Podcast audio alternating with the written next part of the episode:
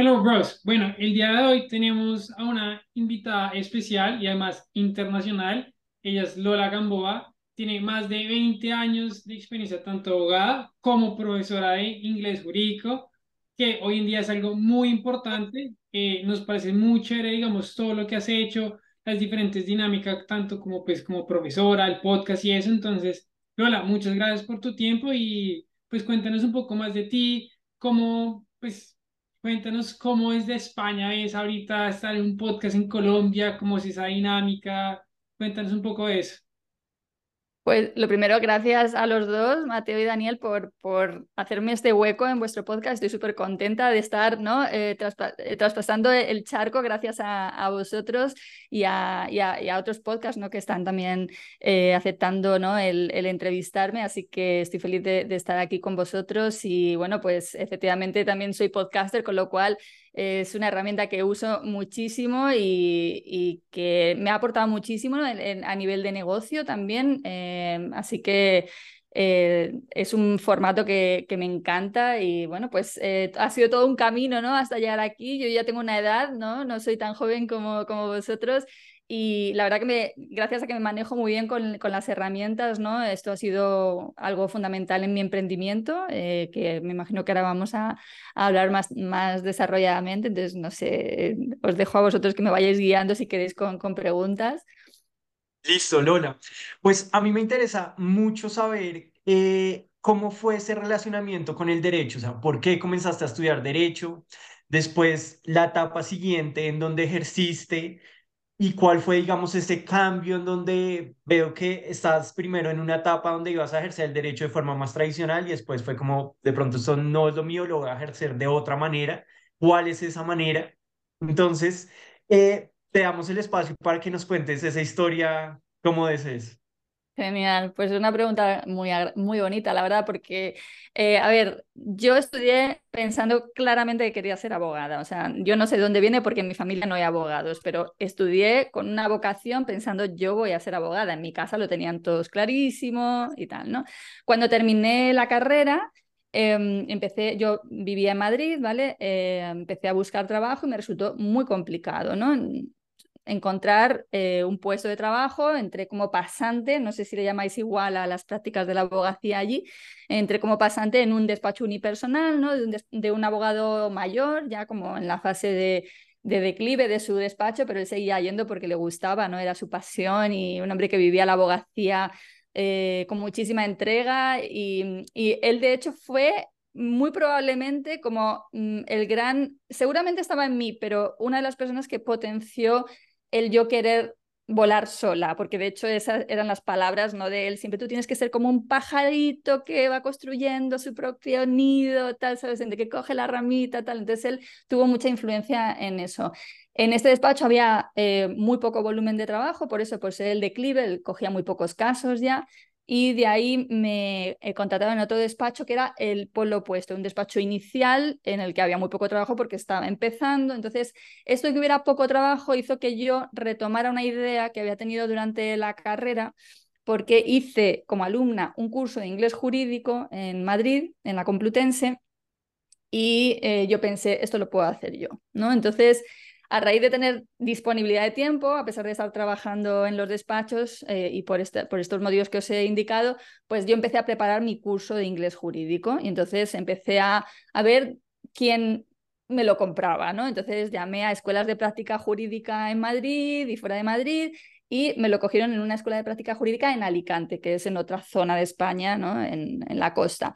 Y entonces ahí empecé a dar mis, mis, cursos, iba y venía, ¿no? Eh, eh, de, Madrid a, Alicante y, luego de ahí ya me llamaron para Málaga, Málaga es donde resido actualmente, que de hecho es donde nací, donde son mis padres. En la Facultad de Derecho querían organizar un primer curso de inglés jurídico, eso estamos hablando de 1999. Eh, y, entonces eh, me hicieron una entrevista y me contrataron, ¿no? Y entonces empecé a impartir los cursos, pero igual yo viviendo de base en Madrid, de hecho ahí ya había abierto yo mi propio despacho de abogados entonces iba y venía, iba y venía.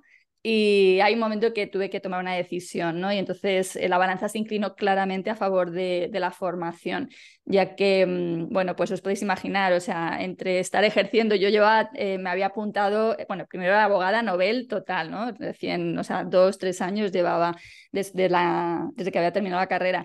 Eh, pero ya estaba apuntada en, temas de violencia doméstica, bueno, o sea, eh, nada que ver con ir a una clase llena de gente con ganas de aprender, porque mis cursos eran cursos a los que los alumnos de derecho se apuntaban voluntariamente, no eran una asignatura obligatoria.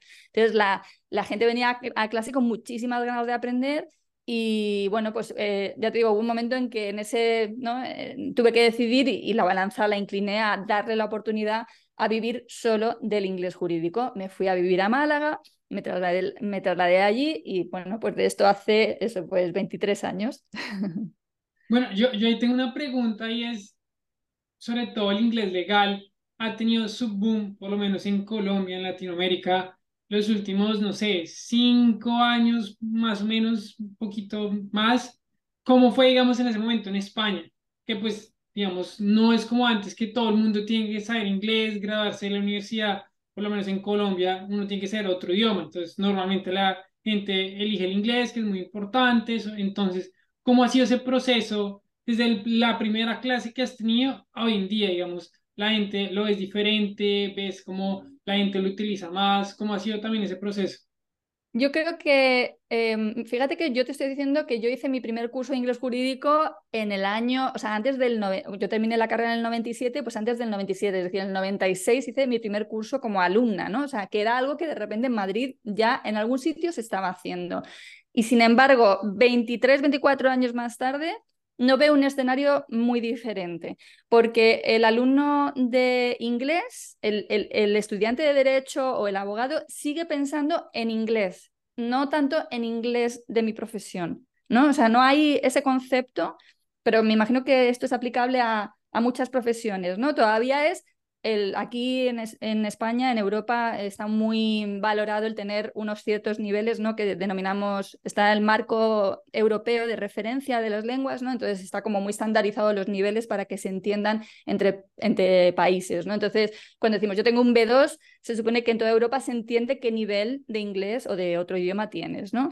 Entonces aquí en la universidad ya se ha establecido que tú tienes que salir de la universidad con un nivel B2 o un eh, B2, creo que es ahora mismo. Hay veces que ha sido B1 y C1 no creo que lleguen porque es bastante elevado para los niveles habituales ¿no? de, de, que hay aquí. Entonces, eh, ya te digo, el alumno sigue enfocándose a, presentarse a los exámenes típicos, los de, que aquí son los de Cambridge, los que más triunfan, eh, más que a, a, prepararse el inglés de su profesión. Entonces, ¿qué, ¿cuál ha sido mi labor? Mi labor ha sido precisamente la de divulgar que es importante que tú te formes en el lenguaje que de verdad vas a necesitar en tu día a día, porque incluso aunque tengas un nivel muy elevado de inglés general, si luego no sabes decir las expresiones concretas de lo que tienes que explicar a tus clientes extranjeros, pues vas a tener dificultades de comunicación obvias, ¿no? Entonces, volvemos a ese lugar en el que suele encontrarse la mayoría de mis estudiantes de qué mal se me da el inglés, llevo toda la vida eh, estudiando inglés y no soy capaz todavía de tener una conversación fluida. Pero claro, yo digo siempre, si es que el inglés jurídico no es que sea más difícil, es que si no sabes las expresiones, ¿no? Pues es un poquito complicado, ¿no? Si tú tienes que decir, vamos a resolver unilateralmente el contrato, si tú no sabes decir resolver unilateralmente, pues aunque la frase no sea compleja en sí, ¿no? Vamos a resolver, so we are going to, ¿no? Y entonces necesitas saber cómo decir resolver unilateralmente. Entonces, cuando no sabes la palabra, empiezas a dar vueltas y a, decir cosas en un nivel además profesional por debajo de tu nivel profesional como abogado, ¿no? Como, o como abogada, ¿no? Es decir, esa es una de las cuestiones, ¿no? Que suelen molestar. O sea, yo soy un profesional en lo mío y soy incapaz de expresarme con una fluidez que, refleje eh, mi nivel de profesionalidad en mi trabajo. ¿no? Entonces, ya te digo, no veo que haya habido un gran cambio. Seguramente si hay una evolución, ¿vale? Es decir, eh, hay ya eh, facultades de derecho y colegios de abogados que ofrecen los cursos de inglés jurídico, pero no es tanto lo que busca la gente todavía. Y hay un examen a nivel internacional de inglés jurídico que, bueno, es de una empresa inglesa eh, que va cogiendo cada vez más tracción, va siendo cada vez más conocido, pero de hecho Cambridge tenía en el pasado un examen de inglés jurídico que eliminó. O sea, eso te lo digo, con eso te lo digo todo. Aquí en España estudia Derecho muchísima gente. O sea, hubieran tenido más que suficiente económicamente, ¿sabes? O sea, mm, hubiera tenido un éxito brutal si le hubieran dado difusión y, o si hubiera sido más conocido. No ha llegado a ser conocido y lo eliminaron. Entonces ahora mismo el examen por el que apuesta todo el mundo es este otro examen que se llama TOLS, TOLES, TOLS, em, pero sigue siendo Mm, un porcentaje mínimo. La gente sigue presentándose a los exámenes tradicionales de inglés generalista, que le llamo yo, ¿no? Un poco por comparar entre lo que sería un despacho generalista y un despacho especializado. Listo, Lola. Entonces me gustaría saber también eh, quién, debería em, aprender, ya sea en la universidad, buscar eh, cursos, instructores eh, ¿cuál es el perfil? O sea, debe ser desde que uno es estudiante, debe ser si uno solamente se ve como eh, yéndose a hacer una maestría o trabajar en el exterior. Eh, como, ¿Cuáles son los perfiles que tú has visto, sobre todo para que un estudiante en este momento lo tenga en cuenta y sepa como, bueno, no, no voy a hacer esa primiparada que se dice en Colombia, como de, ay, la primera vez que tuve una reunión en inglés en la firma y que, mejor dicho, no sé nada. Ajá. Bueno, eh, si, eres estudiante todavía, pues hombre, es una buena recomendación empezar preparándote si eh, tu opción va a ser ejercer la abogacía eh, en un mundo ¿no? globalizado, ¿no? porque, a ver, tú puedes estudiar derecho con otra vocación, ¿no? que no sea ejercer la abogacía, pero creo que si tu pretensión es ejercer la abogacía, pues con mucha probabilidad estudiar inglés jurídico te va a servir. Yo siempre digo que está como, por lo menos aquí en, España, como súper claro que eh, estudiar inglés es importante. Y yo a veces digo, cuestiónate que eso sea tan importante porque a lo mejor tú no lo necesitas, pero sigues diciéndote a ti mismo, hay que ver, hay que ver, no sé qué, ¿no? Que, que debería yo saber hablar inglés. Digo, ¿para qué si no lo necesitas, ¿no? Pero, por ejemplo, yo en el Colegio de Abogados de Málaga, Málaga es una ciudad de costa, una ciudad eh, elegida a nivel europeo por eh, muchísimos países como lugar de segundas residencias. Por lo tanto, aquí tenemos una población extranjera muy grande y mis alumnos en el Colegio de Abogados no son precisamente o necesariamente em, abogados de grandes firmas globalizadas, sino a lo mejor son pequeños despachos, incluso despachos unipersonales, pero ellos llevan temas inmobiliarios o llevan temas de sucesiones. Aquí mucha gente que escoge su segunda residencia es gente que ya se ha jubilado y que ha venido aquí a España, ¿no? Ingleses, por ejemplo, ¿no? A comprar su segunda residencia y tal. Por lo tanto, el tema sucesorio es un tema de gran relevancia, ¿no? Gente que se divorcia aquí, etcétera. Entonces, es un perfil muy amplio. Puede ser desde ese pequeño despacho que lleva todavía temas de familia, civiles, ¿no? Eh, que no necesariamente está lidiando con grandes empresas a nivel internacional, ¿no? Eh, redactando, yo qué sé, contratos eh, mercantiles ahí súper potentes, ¿no? O sea, que es un perfil muy amplio. Desde luego, si tu orientación es como, por ejemplo, cuando yo estudié, yo quería un gran, un gran despacho, ¿no? Pues ahí obvio, ¿no? Si tu vocación o tu interés inicial es, mm, oye, yo quiero estar en un gran despacho y en un momento dado quiero estar ejerciendo en, en países internacionales, o sea, en Londres o no sé, en Estados Unidos y tal, pues obvio, te tienes que formar en esto, ¿no? Fuera de, eso, ya te digo, mm, en, en ciudades pequeñas aquí, en pueblos, eh, los abogados necesitan el inglés porque a lo mejor están aquí en un pueblo como Ronda, eh, donde hay una población extranjera extensísima y donde estas personas necesitan poder comunicarse ¿no? con, en inglés. Muchas veces el, cliente extranjero no es inglés nativo, ¿vale? No, no, es su lengua nativa, pero la lengua vehicular, la lengua franca, la lengua de comunicación es el inglés, ¿no? Entonces, eh, aquí hay comunidades de noruegos, de finlandeses, de franceses, y al final el, lenguaje común que se va a emplear es el, es el inglés. Así que, bueno, pues yo lo que propongo es, si estás en una fase inicial, todavía en fase de estudiante, oye, pues es una cosa más que vas a tener, te va a venir muy bien tenerlo en tu currículum y, realmente cuando te veas en situaciones de entrevistas, pues no, ya vas, a estar preparada o preparado, ¿no? Que muchas veces viene la gente, ah, es que tengo una entrevista la semana que viene. Digo, pues la semana que viene, o sea, ahora qué hacemos, ¿no? Pero mm, entonces, eh, tener esa preparación previa y además es muy interesante porque cuando aprendes inglés jurídico, aprendes también derecho inglés o derecho americano, ¿no? según la variedad que, por la que estés apostando. Aquí en Europa normalmente estudiamos derecho inglés y entonces eso te da también un conocimiento adicional que es muy positivo porque a veces se te van a dar situaciones con clientes, por ejemplo, ingleses, ¿no? que vas a poder comprender mejor porque entiendes también en parte o en alguna medida su derecho. ¿no?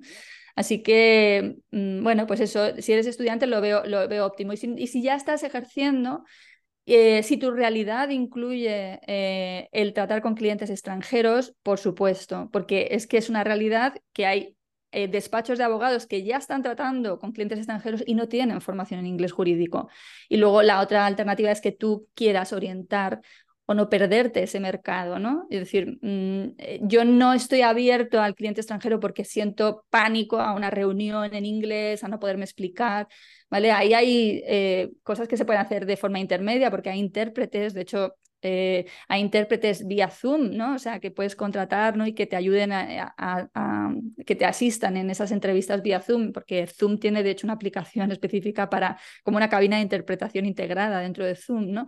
Así que en videoconferencias es algo que puedes emplear y igualmente lo digo por videoconferencia porque a veces dices, ¿dónde encuentro yo a alguien que me cumpla esta función en mi ciudad o en mi pueblo, en mi municipio? ¿no? Pero lo puedes encontrar a nivel internacional. Pero eh, para mí es idóneo que tú te vayas formando en esto si tú, si tú quieres realmente atender, ayudar o incorporar este tipo de cliente a tu cartera. ¿no?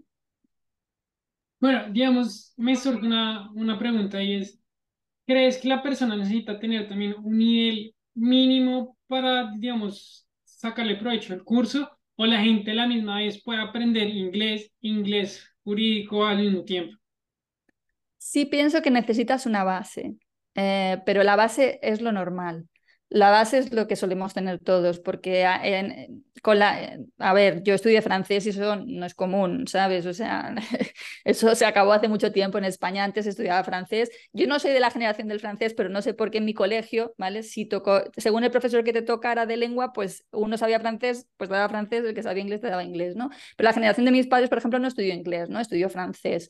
Entonces, eh, vamos, em, el nivel intermedio típico que alegamos todos en los currículums es más que suficiente para luego incorporándole el inglés jurídico, elevar tu nivel. Yo siempre digo, yo no soy bilingüe, no lo soy, sin embargo he podido vivir 23 años de enseñar inglés. ¿Por qué? Porque sé el inglés preciso, el que yo necesito de verdad, el que, me, el que a mí me ayuda, que es enseñar, que es el inglés especializado del derecho. Es decir, yo puedo por ejemplo, en un restaurante puedo tener dificultades para nombrar alimentos en inglés porque no he estudiado esa terminología ni la necesito realmente porque esporádicamente vaya a un restaurante. Pero si en mi día a día incluye el hablar de ciertas cuestiones ¿no? jurídicas en inglés, pues para eso eh, tengo que estar preparado. Pero ya te digo que es simplemente incorporando ese vocabulario especializado, ¿no? O sea, por mm, el ejemplo de antes, ¿no? Vamos, eh, la contraparte ha resuelto, eh, ha querido resolver unilateralmente el contrato, pues ya tienes que saber la contraparte, ya tienes que saber resolver unilateralmente y contrato, ¿no? O el juzgado ha dictado sentencia condenatoria y vamos a, em, vamos a recurrir la sentencia, ¿no?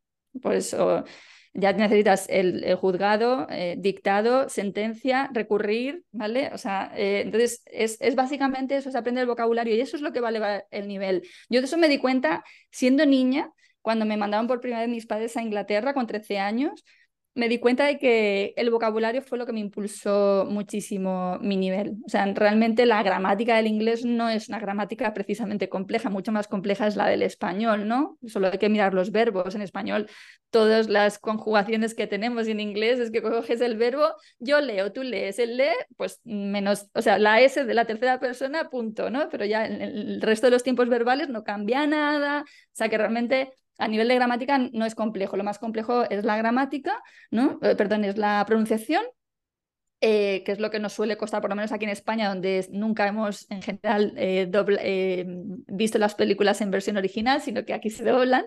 entonces, claro, eso, eso afecta ¿no? a nuestra pronunciación y a nuestra capacidad de entender las expresiones. Ya esto, las generaciones más jóvenes pues irán mejorando porque ya obviamente muchísima gente ve las cosas en Netflix, etcétera, en versión original, ¿no? Pero, pero realmente es incorporando vocabulario impulsas muchísimo tu nivel de inglés, ¿no? O sea, eso cambia dramáticamente, ¿no? Si yo te digo, te voy a explicar el contrato, ¿no? Pensad vosotros, te voy a explicar el contrato, déjeme que le explique el contrato, ¿no? Punto por punto. Déjeme que le explique el contrato punto por punto. Pues tú puedes decir explain, vale, pero ¿qué tal si dices, let me walk you through the contract? Let me walk you through the contract. Es que simplemente hemos cambiado explain por walkthrough, que es un phrasal verb, que es explicar punto por punto, ¿no? Let me walk you through the contract. Y ya hemos elevado el nivel de esa frase. ¿no? O sea que el vocabulario lo cambia todo y, esta es la tesis que yo, que yo planteo y que realmente es algo que se puede abordar, ¿no? Es abordable, es alcanzable.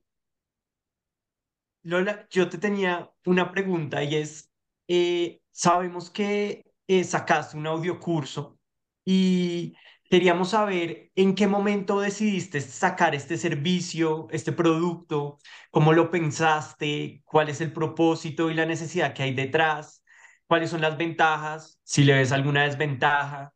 Eh, pues eh, se llama Legal Bytes, pero pues queremos que nos cuentes como detalle, no solo de lo que se trata, sino qué hubo detrás, qué, qué, qué, en qué punto decidiste, bueno, ¿saben qué? Tengo esta idea y creo que puede funcionar.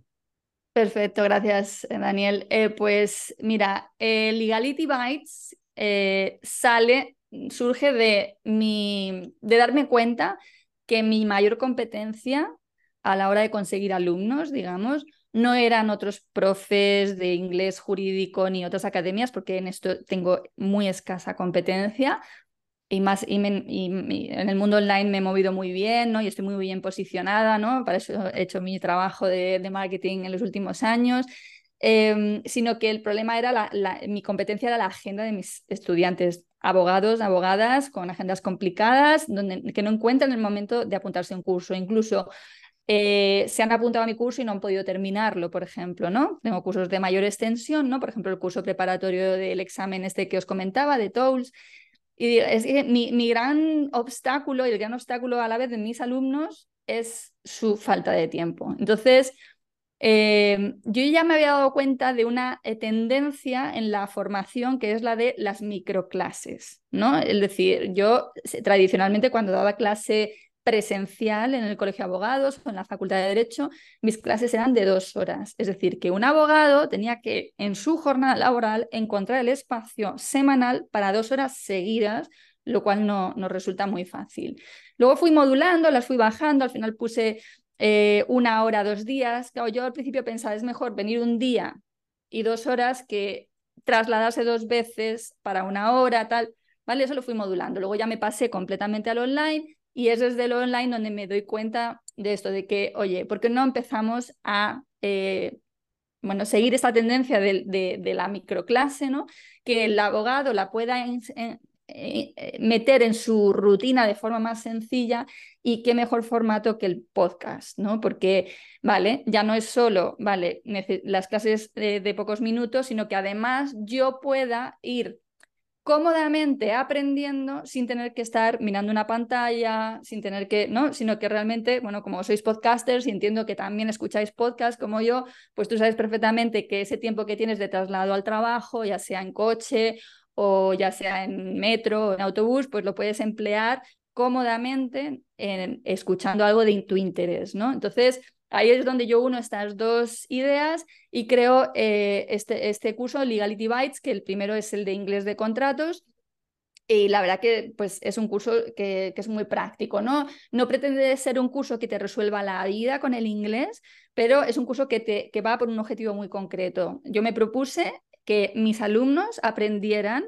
y practicaran 50 verbos específicos del inglés de contratos, ¿vale? Es decir, si, tú, si los contratos, las negociaciones, la redacción de contratos, el tratar con clientes en los que el asunto tiene que ver con un contrato, con un conflicto, una disputa, un incumplimiento eh, contractual, ¿vale? Pues que tú tengas los verbos necesarios para eh, atender eh, una variedad de escenarios, ¿no? Porque, claro, el verbo es, la, es, el motor de la oración. Sin verbo no hay oración. Si tú nada más empezar a hablar a un cliente, puedes decir, let me walk you through the contract o eh, voy a estudiar su contrato, ¿no? Y el verbo to peruse, que es un verbo estupendo, que es mm, para un nativo eh, técnicamente es un verbo común y corriente, ¿vale? Para un, español en la vida, desde luego ha estudiado el verbo to peruse, vamos, o sea, entonces eh, lo descubren y, les gusta mucho. Entonces, este curso está orientado a eso, decir, vamos a por un objetivo concreto,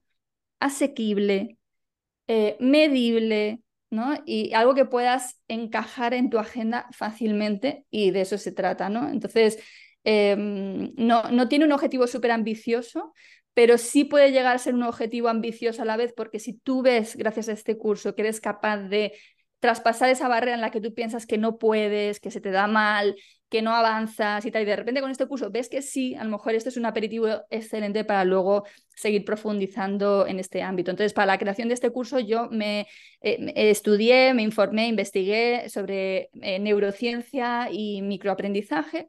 ¿No? Y entonces, pues también en el propio curso les doy herramientas a los alumnos desde la eh, neurociencia para que entiendan cómo aprende y cómo olvida su cerebro, por ejemplo, porque ¿no? Eh, lo típico de, yo daba una clase, ¿no? El alumno salía de mi clase sabiendo, hoy un montón, ay, qué, bien, he salido con un montón de vocabulario, súper contentos. La semana siguiente venían a clase, cuando yo daba presencial, yo lo primero que hacía era un recap, ¿no? Vamos a ver lo de la semana. ¿Qué os acordáis de la semana pasada? Buah, se acordaban de dos términos, ¿no? Ya hemos visto a lo mejor, yo qué sé, vamos a poner 30, ¿no? Nuevos términos súper válidos, significativos, relevantes para su profesión. Me he olvidado, es que se me da mal el inglés. No, es que hay que entender cómo funciona el cerebro. El cerebro es muy selectivo, ¿no? Tiene un filtro que nos protege de la sobrecarga informativa. Y, entonces, porque si tú imaginas, chicos, que todo lo que aprendiéramos en el día, todo lo que vemos en el móvil, de todo nos acordáramos, sería horroroso, ¿no? Entonces, el cerebro lo que hace es protegerte, ¿no? Eh, de pone, o sea, te, filtra la información y aquello que considera que no es relevante lo descarta y punto, ¿no? O sea, y así, pues tú puedes continuar con tu vida. Y también eh, otra cosa importante eh, que demuestra la neurociencia es que para nosotros es mucho más eficaz hacer un poquito cada día que no coger y es una clase de dos horas donde uh, entra un montón de información, pero que tú no eres capaz de gestionar, ¿no? Entonces, esa, esa, es la idea del microaprendizaje, ¿no? El darte un espacio que te permite dedicarle cinco minutos a esto, a lo mejor mañana otros cinco minutos, hay un repaso, ¿no? Que el curso está formado también, está montado de tal manera que tú vayas repasando lo que se ve, eh, y bueno, pues la verdad que, es un curso que es divertido a la vez, ¿no? Yo siempre digo a la gente que no es de nuestro mundillo del derecho, digo, yo entiendo que para los que no sois de derecho el lenguaje jurídico es un, es un, es un lenguaje arduo, ¿no? No es algo, no es eh, inglés para viajar, ¿no? No, es, es, es, un, es un lenguaje duro, ¿no? Pero también lo puede ser para nosotros como aprendientes del inglés, ¿no? Aún teniendo la formación jurídica. Y entonces es una manera de hacerlo dinámico. Además, en el, en el curso lo que he hecho es que eh, en teoría en el curso están Alexa, ¿vale? Alexa eh, y Siro, que es Siri en versión masculina, ¿no? Que yo he llamado Siro. Alexa no se llama Alexa, se llama Lexa, ¿no? Que es una combinación de ley, ¿no? Lex y Alexa, la asociación. Y yo les pregunto y hablo con ellos en el, en el curso, ¿no? Entonces, Alexa, ¿cómo explicarías tú eh, qué significa to walk through, ¿no? Y entonces Lexa dice to walk through tal, y sale esa voz artificial que yo he creado, ¿no? En la que explica y tal. Y entonces eh, tenemos ahí un diálogo y la verdad que se, se hace ameno. Y en ese curso lo que yo busco también es que el alumno pueda repetir. No solo volver a escuchar los episodios, porque son de duración tan corta que permite el volverlo a escuchar sin, sin problema, que eso para mí es muy importante, ¿no? El repasar, ¿no? Repasar, ¿no? Para, para conseguir hackear lo que se llama la curva del olvido, ¿no? Eh, sino que además eh, que el alumno pueda repetir. Entonces yo me imagino a mis alumnos yendo en el coche, ¿no? Yendo al, trabajo, al despacho y, repite conmigo, porque yo les digo, repite, con, repite, y entonces el alumno tiene que ir, repitiendo, ¿no? Entonces, eh, bueno, pues eso, es, ha quedado un curso, es un curso muy cortito, son 10 lecciones, microlecciones, ¿no? Cada microlección aborda cinco verbos específicos que tienen que ver pues con eh, la formación del contrato, el cumplimiento del contrato, el incumplimiento del contrato, las negociaciones de contratos y tal. Y entonces, pues eso, pues da esas herramientas de verbos con los que empezar una frase ya con otro nivel, ¿no? Y sintiéndote con más seguridad en lo que estás diciendo. Digamos, aquí quisiera preguntarte si adoptando estas nuevas tecnologías, el podcast, pues me imagino que te ha llegado gente por fuera de España eh, pues a gente de pronto que quieren estudiar, que no sean españoles, que no sean abogados de España, si han llegado abogados que pues, son de, de, afuera, que de pronto hablen español, que sean parte de tu curso, ¿has visto ese impacto y cómo lo has manejado? O sea, ¿has tenido como alguna relación directa con algún estudiante que pues no sea español? Como entender de pronto, obviamente los conceptos en inglés, pues todos los entendemos, pero el concepto en español, digamos, la explicación eh, pues española, va a ser diferente. Entonces, ¿cómo, lo, has tenido? ¿Lo, has podido manejar? Sí, sí, sí, sí. Yo, o sea, es verdad que la, el mayor porcentaje de alumnos es español, pero siempre desde que empecé en lo online he tenido alumnos eh, en otras partes. Eh, básicamente en Latinoamérica, ¿no? Tanto del sector abogacía como del sector traducción jurídica, porque uno de los enfoques que yo tengo en mi negocio también es formar a traductores jurídicos en el lenguaje jurídico, no solo en inglés, sino en el lenguaje jurídico en español, porque claro, el traductor jurídico que no tiene formación jurídica, que es lo normal, se encuentra con, con, la situación incómoda de decir, vale, yo entiendo lo que estoy leyendo en inglés, pero ¿cómo se dice esto en español? ¿no? ¿Cuál es el término en español? Entonces, muchas veces traductores del otro lado del charco me han dicho, oye, ¿me servirá? Porque es que, claro, yo estoy en Brasil o yo estoy en Argentina o tal, ¿sabes? Y digo, hombre, mm, eso me lo tienes que decir tú porque realmente yo no sé qué textos traduces, para quién trabajas y tal, ¿sabes? Y la verdad que siempre he tenido una, una referencia muy positiva. Eh, abogados se suelen eh, apuntar más al curso, bueno, vamos a empezar porque Legality Bites acaba de empezar, o sea, realmente lo lancé este año. Y la verdad que ahí eh, tendría que mirar porque no lo sé.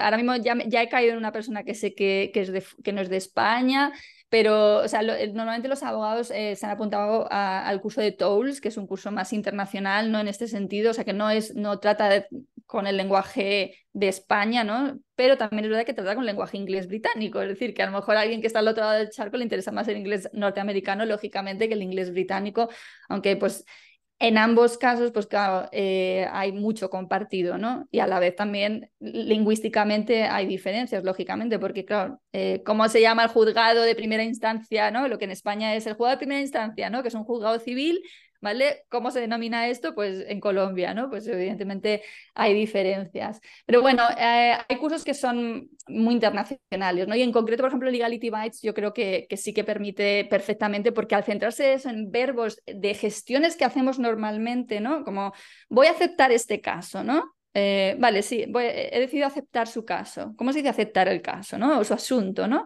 Pues es el verbo take on, ¿no? To take on the case. I'm going to take you on, take on your case. We're, happy to take on your case, ¿no? Pues es que eso es válido en cualquier parte. Es un curso de inglés de contratos que lo veo muy, muy internacional y eh, muy, muy extrapolable. Entonces, ya te digo, yo lo que he pretendido es crear un curso fácil de consumir eh, que pueda ser pues un paso hacia eh, cursos en el futuro mm, más, más potentes, ¿no? de mayor compromiso eh, para el alumno em, y a la vez un curso que fuera económico, ¿no? Eh, que fuera em, algo abordable, asumible. Cierto es que, claro, por ejemplo, ahora estoy hablando con vosotros que estáis en Colombia y que los precios españoles, pues... Eh, según me, han comentado, se cuatriplican ¿no? en Colombia. ¿no? Entonces, esto siempre es una historia, ¿no? Y me ha pasado también desde que llevo ofreciendo cursos a nivel internacional con alumnos en el otro lado diciéndome, Lola, es que sé que en España será muy barato, pero aquí, aquí, aquí es caro, ¿no? Y bueno, siempre les invito, digo, yo eh, llevo años blogueando ¿no? en educaciondigital.es, ahí hay un montón de contenido gratuito. Em, durante un tiempo también tuve un podcast de inglés jurídico, que era la versión en podcast de, del blog, ¿no? Pero el blog llevó años y hay muchísimas entradas, ¿no? Eh, que yo creo que pueden ser muy válidas, ¿no? Para, para el público. Y como creo firmemente en la creación de contenido, no solo a nivel estratégico, sino como manera de aportar mi granito de arena al mundo, pues eh, estoy feliz de, de, compartir el blog con aquellas personas que ahora mismo no puedan acceder a, a cursos como los míos, ¿no? Bueno, yo quiero resaltar y recapitular ciertos puntos porque me parece eh, muy importante hacer énfasis. Eh, el primero es eh, qué bien que nos expliques de la metodología de enseñanza, porque si uno no sabe, uno dice, bueno, pues sí, es un curso que uno pone en el carro y uno tiene como esa preconcepción de que de pronto no se le va a, a, quedar en el cerebro, en la mente, lo que uno está aprendiendo. Entonces uno comienza, pero será, si vale la pena, de verdad voy a aprender. Entonces, el hecho de que parte del curso sea el cómo uno aprende y que, digamos, eh, lo que puede llegar a ser una debilidad se vuelva una fortaleza del curso, eh, me parece buenísimo, porque las fortalezas son la flexibilidad, el que se pueda hacer todos los días, el poder rebobinar, porque en una clase es como, bueno, ay, eh, no anoté esto y cómo es que se decía. Entonces, pues acá es como que, bueno, puedo inclusive volver y hacer el curso completo, si es el caso. Entonces, pues es el formato de podcast, por eso nosotros estamos acá, es un formato en el que creemos demasiado, eh, que las cosas no son tampoco de explicar en un minutico, sino en, en, en, en, periodos largos que se pueden distribuir en el día a día. Entonces, eso me parece muy bueno. Em, lo otro es em, también qué chévere que nos digas como que de pronto son muy específicos algunos términos en determinados países y, y pues inclusive uno puede no necesitarlos, no ser tan específicos, sino que esté centrado en los verbos, en, en, en el accionar cuando uno tiene, digamos, una conversación en una reunión. Eso también me parece más clave aún. Lo otro, pues sí, simplemente va a ser muy específico, como tú dices, como, bueno, eh, eh, ah, por ejemplo, acá es un juzgado civil del circuito, puede que en España tenga un nombre diferente, entonces pues esa traducción, si la escucho, no me va a servir mucho la traducción de España. Entonces, eh, me parece buenísimo. Em, bueno, no, pues felicitarte. Antes de que se me olvide, eh, por ahora, porque nos has dado muchos links externos, es si alguien quiere tomar el curso, a dónde se puede meter. Y si alguien quiere ver tu blog, que también me parece una opción buenísima, si alguien quiere profundizar, a dónde se puede meter en esos dos casos. La mejor manera es ir a educaciondigital.es, educaciondigital.es, porque ahí tenéis, eh, eh, bueno, pues el blog, eh, y también tenéis todos eh, los cursos, pero además, eh, como creo que en casi prácticamente en toda página relacionada con el inglés jurídico hay arriba un faldón ¿no? en el que te puedes probar el curso de Legality Bytes, porque lo que hice con la aplicación de, de audiocursos que yo utilizo es generar una prueba gratuita en la que puedes probar la primera lección completa y un poquito de la, de la segunda. ¿no? Entonces, cada lección se divide en cinco episodios y cada episodio son eh, dos, tres, cinco minutos, ¿no? Y cada uno pues tiene su función, ¿no? Porque en uno es esa parte de mindset, ¿no? Trabajo esa parte de mentalidad en la que te hago ver que tú puedes cambiar la estrategia y puedes cambiar tu relación con el inglés y realmente manejar este, este, idioma es importante para ti, hay, hay, algo que tú puedes hacer, ¿no? En vez de pensar, es que se me da mal, claro, si el punto de partida es que se te da mal, pues, pues es que vamos a seguir por el mismo camino, ¿no? Entonces, la primera parte de cada lección es siempre esa parte de, de mindset. Luego ya viene la explicación de los cinco verbos a continuación vemos los cinco verbos en frases bilingües, o sea que lo, vemos en inglés y en español, eh, pero ya en un, con un contexto que, te, que tú puedes decir eso. No aprender solo walk through, ¿no? Es decir, venga, en una frase, let, let, me walk you through the contract, ¿no? Vale, ah, vale. Entonces repetimos la frase y tal. Luego está la parte de repetición pura y dura, en la que decimos, explicar un contrato punto por punto, to walk through, repite con nosotras, to walk through, ¿no? Y luego eh, una última parte que simplemente es que le pido al alumno que responda una pregunta, ¿no? Que tiene que contestar, la aplicación tiene un chat y el alumno puede escribir y tal. Y por cierto, cada eh, tres lecciones hay un repaso, ¿no? De esos verbos, pero ya metidos dentro de un, de un texto más grande, de una historia, ¿no? Imagínate, el día a día de la abogada Becky no se llama Becky, pero no, me acuerdo cómo se llamaba, ¿vale? Y esa, esa, esa, abogada empieza a contar lo que hace en su día a día y mete todos esos verbos que hemos, que hemos eh, estudiado en las tres primeras lecciones, así, ¿no? Entonces son repasos que tienen que ver con esta idea de volver a repasar, ¿no? Eh, lo que es la práctica espaciada, se llama en, en neurociencia, ¿no? La práctica espaciada para intentar hackear la curva del olvido, ¿no? Y luego al final, además, los alumnos pueden hacer un examen eh, y ese examen pues eh, da lugar a, que ellos pidan certificado con la nota que hayan sacado en ese examen. Bueno, pues mm, para aprobar este curso en educaciondigital.es, ya te digo, en varios lugares vais a encontrar el prueba gratuitamente el audiocurso de Legality Bytes y, y, es la mejor manera de probar si algo es para ti. Yo siempre en mis cursos ofrezco que el alumno pueda probar. A mí me interesa que tú te quedes si el curso es para ti, ¿sabes? Si el curso no es para ti, lo has comprado, te has gastado el dinero y luego no lo haces, ni me vas a recomendar, ni vas a volver a hacer otro curso conmigo, ¿vale? Entonces yo quiero que el alumno que está, está porque, oye, ha tenido la oportunidad de probarlo y ve que decididamente este curso le puede ayudar, ¿no? Entonces, eh, en todos mis cursos es así y en concreto en Legality Bytes es que puede hacer la prueba gratuita, porque en, en los demás cursos te tienes que matricular, lo pruebas y si no es para ti, hay una garantía de evolución. Pero Legality Bytes es que está colgado, muy fácil el, el, probar esta, esta metodología. ¿no? Y luego ya te digo, en educaciondigital.es verás claramente en el menú donde está el blog, ¿no? para irte ahí y verás que hay algunas entradas que tienen eh, la versión podcast. Porque también, claro, cuando ¿Por qué he empezado yo a buscar eh, entrevistas en podcast como, como el vuestro?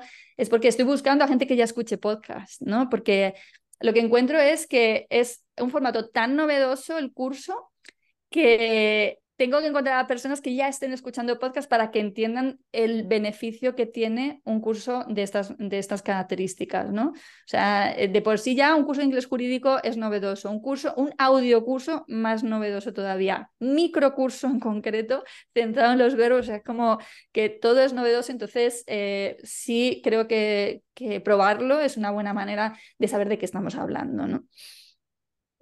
Bueno, yo, yo tendría una última pregunta, ya entrando en la parte final, y es, ¿cómo es hacia futuro todo el proceso del inglés legal?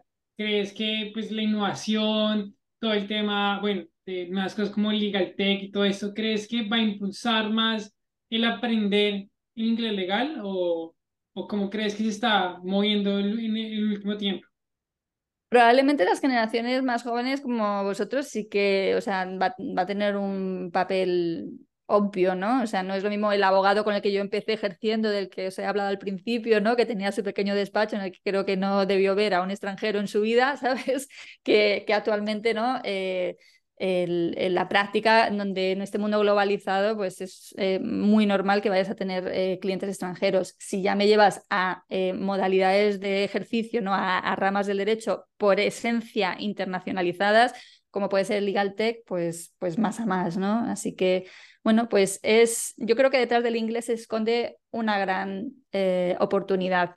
Es que esa es la palabra. Es una gran oportunidad. El inglés no puede ser un fin en sí mismo. En, me refiero a que el sacarte un, certificado es lo importante. No es eso lo importante. Lo importante es que tú en la vida real puedas manejarte y es que te abre un mundo de, de, oportunidades cuando tú incorporas esa herramienta a tu favor y eso está en tu mano. Hoy en día eh, Cualquier persona puede formarse en inglés jurídico porque ya no necesitas que la academia de tu barrio, la academia de tu ciudad, de tu pueblo, de inglés jurídico. Hoy en día hay inglés jurídico a nivel internacional, cursos online, te puedes formar, puedes decidir autoformarte, que también es una alternativa perfectamente viable. Así que no hay excusas, hay materiales. Antes no había materiales, o sea, ahora hay un sinfín. Entonces, mm, a ver, un curso de pago lo bueno que tiene es que hay una estructura, hay un objetivo de llevarte de A a B.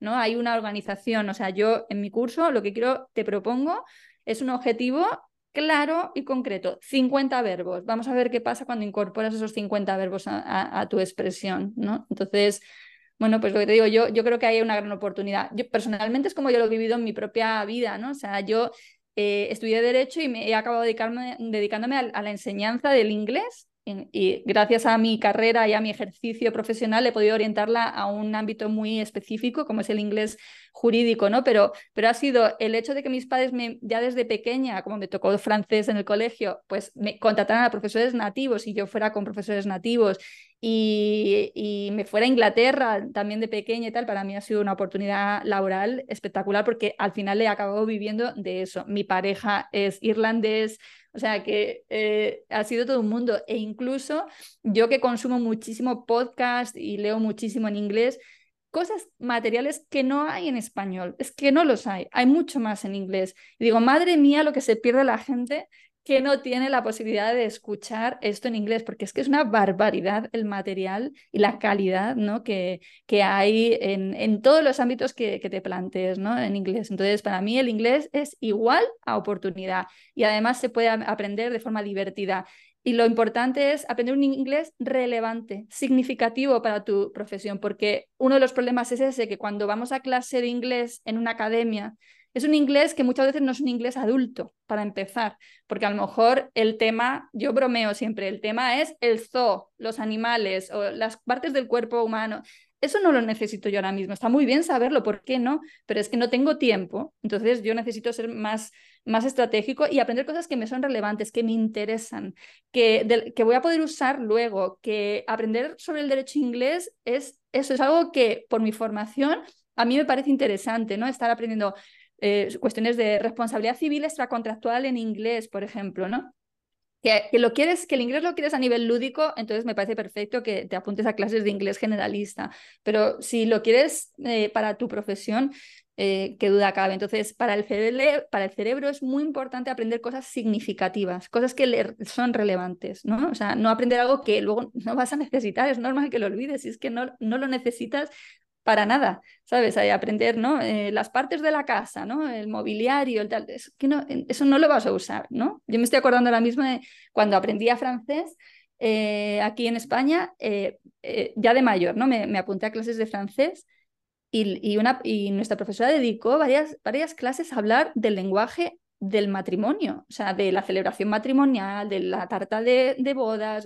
Pues, ¿Esto para qué? O sea, a ver, a lo mejor no tiene que ser que todo lo que aprendamos sea para usarlo, pero ¿por qué no? Si es que nos hemos pasado la vida aprendiendo cosas que no vamos a usar. Entonces, eh, cambiemos de estrategia, que esto ya somos adultos y está en nosotros elegir, ¿no? Aprender cosas que de verdad me sirvan, ¿no? En, en mi día a día. Lola, yo tengo una última pregunta. Eh, me parece también muy valioso, ya como un tema aparte y de cierre, y es, tú estás haciendo algo que mm, son servicios eh, muy específicos, legales, eh, en este caso es más que todo para abogados, pero también se pueden pensar los servicios legales para, pues, para eh, los consumidores en general. delimitarlo, estrategias de mercadeo, tú ahorita nos hablabas como, claro, es que yo estoy en el formato de podcast porque ya sé que mi cliente final probablemente ya lo escuche. Entonces, muchos de los abogados que nos escuchan no son los abogados tradicionales, sino que son abogados independientes, que están, como nos diste al principio, que te dijo eh, eh, el, el abogado de ese primer despacho, que están construyendo algo. ¿Qué consejos les podrías dar a esos abogados que eh, de pronto están pensando en un servicio, en una independencia, en un camino de pronto académico como el que tú tuviste? Como, ¿qué, qué cosas te han funcionado a ti? Para mí ha sido esencial formarme en marketing, esencial. O sea, mm, dio un vuelco a mi vida y en el sentido positivo, porque em, yo me hice consciente en un momento dado que no sabía conseguir alumnos realmente, ¿no? O sea, como trabajaba en instituciones, en organismos, en colegio de abogados, facultad, pues ellos eran los que tenían que conseguir a los alumnos pero había yo también cursos que yo montaba o que yo soy organizadora de cursos para la Cámara de Comercio entonces me daba cuenta que me costaba muchísimo conseguir alumnos, que si lo extrapolamos al abogado, pues es conseguir nuevos clientes, ¿no? Entonces, cuando yo me formé en marketing, eso fue en 2016, para mí fue un antes y un después. 2016 marca un antes y un después claramente en mi negocio porque yo aprendo a posicionarme como autoridad en lo mío, ¿no? Entonces, eh, de hecho, yo me formé, después de formarme en marketing, empecé a dar talleres de marketing jurídico para abogados, ¿no? Enseñarles a, a que fueran encontrados, ¿no? A que cuando alguien busca los servicios que tú ofreces, te encuentren y no solo te encuentren, sino que mm, se den cuenta de que tú eres la persona adecuada ¿no? o de su elección para, para resolver la situación, el problema que, que tengan. ¿no? Entonces, para mí, formarse en marketing jurídico, quitarse el prejuicio de que el abogado no debe vender, el abogado tiene que vender como, como todos, ¿no? los que proveemos servicios, eh, y tener, hacer las paces con el concepto de, de, venta y con el concepto de marketing. Me acuerdo cuando estaba montando el curso de, de, marketing jurídico que le pregunté a un amigo mío abogado, a ver, cuando yo te digo la palabra marketing, ¿a ti qué te suena? ¿no? Entonces me dice, uff, me suena a vender humo eh, me suena poco serio a que esto los abogados no lo hacemos. O sea, en España tú date cuenta que eh, años atrás estaba prohibido que los abogados hicieran publicidad. O sea, estaba prohibido hacer publicidad, ¿vale? Entonces, ese concepto de que vender, ¿no? De, mm, eh, tiene una visión negativa, ¿no? hay un libro de, Eugenia Navarro que es Marketing Jurídico que, aborda este tema y la verdad que es un prejuicio que es absurdo, ¿no? Porque eh, o sea, es absurdo, a ver, es comprensible de dónde viene, pero que a la vez es como, ¿por qué no vas a poder hablar bien tú de lo que tú haces? Si, cuando tú estás convencido o convencida de que tú eres capaz de ayudar a alguien, ¿cómo no vas a ser capaz de explicar y decir eso a las claras. Y eh, pongo mucho el ejemplo de cuando tú recomiendas un restaurante a un amigo, un restaurante que te encanta, ¿no? Qué capacidad tan sencilla tienes de explicar lo bueno que es el restaurante, que no te pierdas este plato que es maravilloso, ¿no? Y, tal.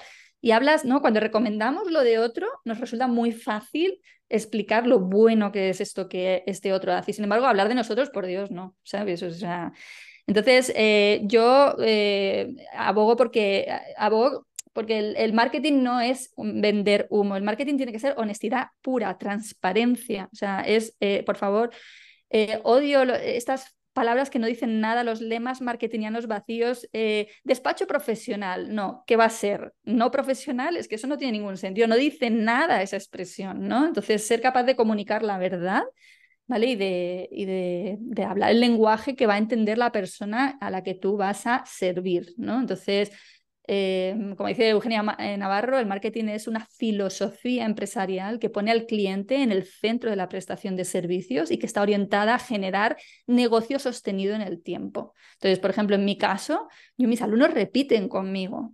Si hubiera sido vender humo lo que han comprado, porque sé vender bien, no comprarían un segundo curso conmigo, ¿no? Entonces, eh, un abogado es su primera fuerza de venta y un abogado tiene que estar en la permanente captación de cliente, ¿no? Porque mm, necesitamos un reciclaje, o sea, un cliente, aunque repita contigo, no tiene problemas todos los días, ¿no? Entonces, me estoy acordando de un amigo eh, mío, abogado, eh, de, que, de cuando yo estaba en la escuela de práctica jurídica, eh, luego le perdí la pista, ¿no? Y entonces al tiempo pues empecé a buscar y yo no conseguía encontrarle. O sea, con nombre y apellidos, yo le buscaba en Google y no le encontraba. Entonces tuve que llamar al Colegio de Abogados de Madrid y me dieron su teléfono y le, le llamé, me digo, Enrique, tío, es que no te encontraba. dice, no, es que nos va tan bien, es que no necesitamos, es que nos va tan bien. Y digo, ya, pero hay una cosa que, que, me dijeron una vez que me gustó, que es eh, hay que buscar clientes cuando se tiene el estómago lleno, ¿no? Es decir, que no es con esa ansiedad de necesito buscar más ya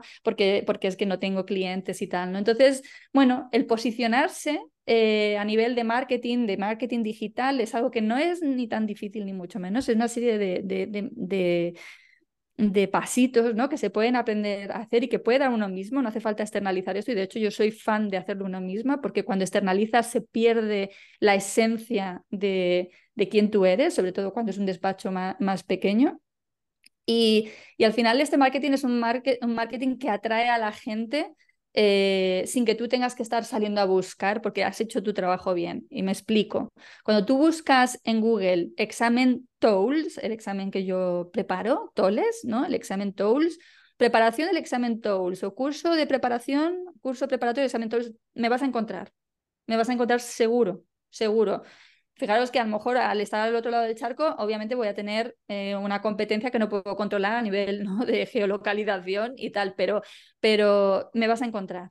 Y ese es el trabajo que yo he hecho. El trabajo que yo he hecho es que tú, cuando busques lo que yo ofrezco, me encuentres. Entonces, claro, ya llegas a mí, llegas a una web donde hay un montón de contenido que lo que hace es demostrarte que sé de lo mío.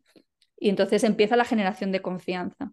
¿Vale? Entonces, ya te digo, para mí aprender marketing ha sido un antes y un después, sobre todo además, date cuenta, yo me pasé de dar clases tradicionales presenciales al online en directo, del online en directo me pasé a lo grabado en vídeo, ahora también al audio, ¿no? Entonces, eh, mm, bueno, pues eh, puedo vender mis cursos a cualquier parte del mundo, tener más alumnos en mi caso no me implica más, más trabajo porque son cursos ya pregrabados y estos formatos son trasladables al mundo de abogacía también porque hay muchas labores que, repetimos, ¿no? Yo repito la misma, antes repetía la misma clase, eh, pues el, abogado repite ciertos procesos de forma constante, hay procesos que se pueden eh, escalar, ¿no? Hacer escalables de alguna manera con infoproductos, etcétera. Entonces, bueno, que me, me desvío, pero, pero repito, o sea, para mí lo esencial ha sido el marketing y el marketing es algo que es eh, eh, aplicable a cualquier eh, industria, ¿no? Y, los servicios jurídicos no dejan de ser una industria y, es perfectamente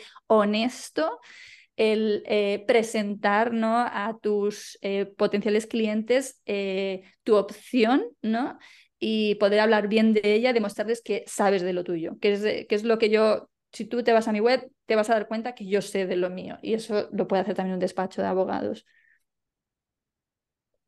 No, Lola. lo que dices me parece súper valioso, de verdad. Eh, eh, pegaste, mejor dicho, en el clavo. Mm, eh, a mucha gente, incluyéndonos, nos puede servir estos consejos que nos das.